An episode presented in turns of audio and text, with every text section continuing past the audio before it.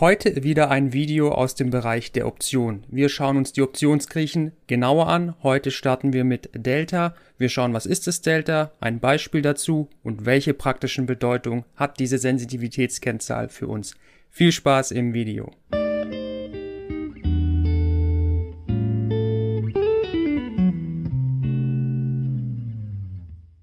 Wie immer der obligatorische Risikohinweis. Wir machen keine Anlageberatung oder Rechtsberatung oder Steuerberatung.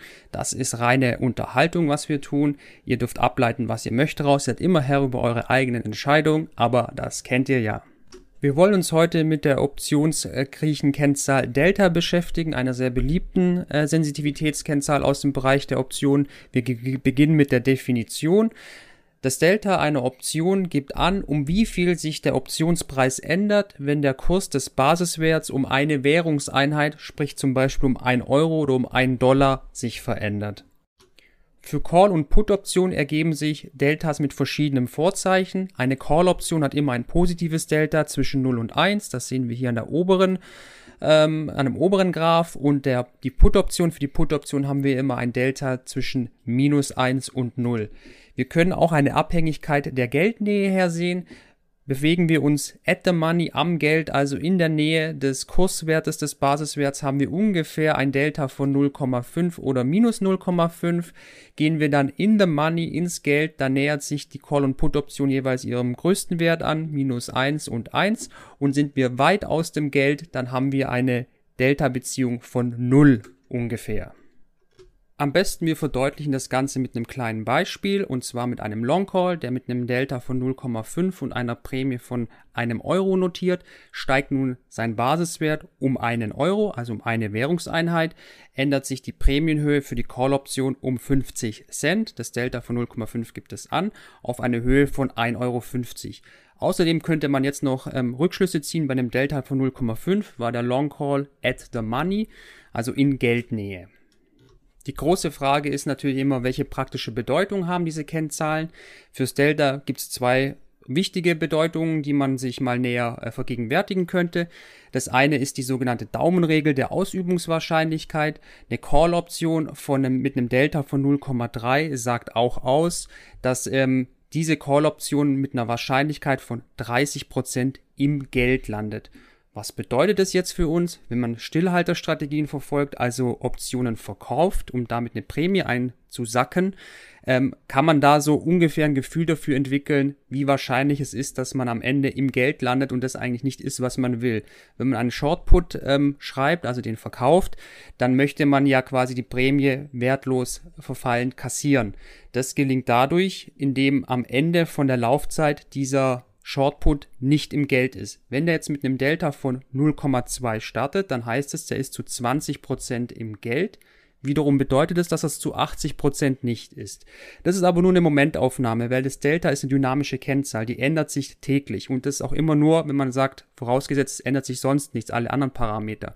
Deswegen alleine darauf sollte man auf keinen Fall seine Strategie festnageln, aber man kann in seinem eigenen Regelwerk da Regeln etablieren, die sagen, bis zu dem Delta ähm, fange ich eine Optionshandel an oder nicht. Das kann man für sich selber feststellen. Aber als gute Daumenregel kann so eine Delta-Zahl funktionieren. Ein anderer netter Aspekt, wo man wissen könnte und wissen sollte, ist das sogenannte Delta-Hedging. Man kann nämlich die verschiedenen Delta-Positionen gegeneinander berechnen und wenn wir quasi eine Delta-Position von Null haben, dann würde sich im Depot nichts passieren. Das heißt, man kann sein Depot absichern. Ganz klassisches Beispiel ist zum Beispiel, man wollte Aktien oder ein Aktienpaket absichern. Aktien haben einen Delta von 1, Kurswert ändert sich um 1, bewegt sich der Basiswert um 1. Wenn wir jetzt natürlich beispielsweise gegen einen Kursabfall, also Kursverlust absichern wollen, dann können wir das dadurch machen, indem wir zum Beispiel eine tief im Geld notierende ähm, Put-Option kaufen.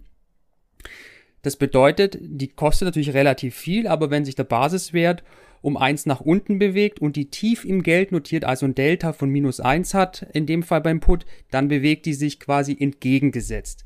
Das kann man aber auch weniger kostintensiv machen, indem man zum Beispiel zwei Optionen, zwei Long-Put-Optionen kauft am Geld mit einem Delta von minus 0,5. Zusammen ist es auch wieder minus eins und die gleichen dann in dem Moment auch ähm, den Kursverlust des Basiswerts aus. Aber auch das ist dynamisch. Das ändert sich quasi permanent mit jeder Kursbewegung. Das heißt, man ist immer irgendwie entweder über- oder unterversichert und muss diese ganzen Positionen streng managen. Darüber macht man wahrscheinlich noch ein eigenes Video. Das war jetzt der wesentliche Überblick über die Sensitivitätskennzahl Delta und was die praktischen Implikationen sind. Es folgen noch die restlichen Optionsgriechen und ähm, wenn du ein Feedback dazu hast, lass es gerne in den Kommentaren wissen. Ansonsten sehen wir uns beim nächsten Optionsgriechen. Wenn du auch mehr über den Optionshandel lernen willst, zum Beispiel ob Optionen dir als Privatinvestor im Aktien-ETF-Bereich irgendwelche Vorteile bringen, Kleiner Spoiler, das können sie. Oder wenn du regelmäßige Einnahmen erzielen willst durch Optionsprämien, dann schau doch mal bei uns auf dem Blog vorbei. Dort haben wir eine hundertprozentig kostenfreie neunteilige Artikelserie, wo wir unseren Werdegang im Bereich der Optionen dokumentiert haben. Alles zu Optionen. Was ist eine Call-Option, was ist eine Put-Option?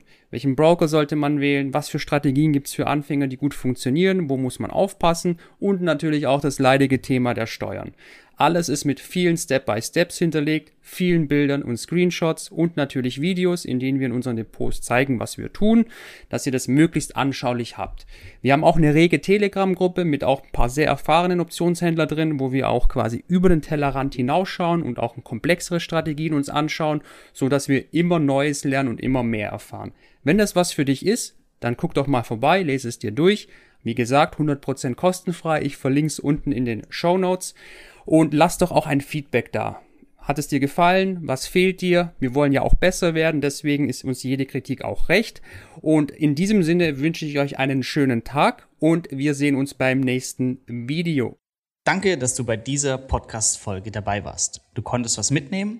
Leite ihn gern an deine Freunde weiter, die mit dir Vermögen aufbauen wollen. Geteilte Freude ist doppelte Freude. Alle wichtigen Links der Folge findest du in den Show Notes. Wenn du den Geldschnurrbart Podcast aktiv mitgestalten möchtest, verlinke @geldschnurrbart auf Instagram und stell uns deine Frage. Vielleicht ist sie dann schon bald Thema in einer neuen Folge. Ansonsten hilft uns jede Bewertung auf iTunes oder Spotify. Vielen Dank dafür. Auf das unser Vermögen und unsere Zufriedenheit weiter wachsen. Bis zum nächsten Mal, dein Geldschnurrbart.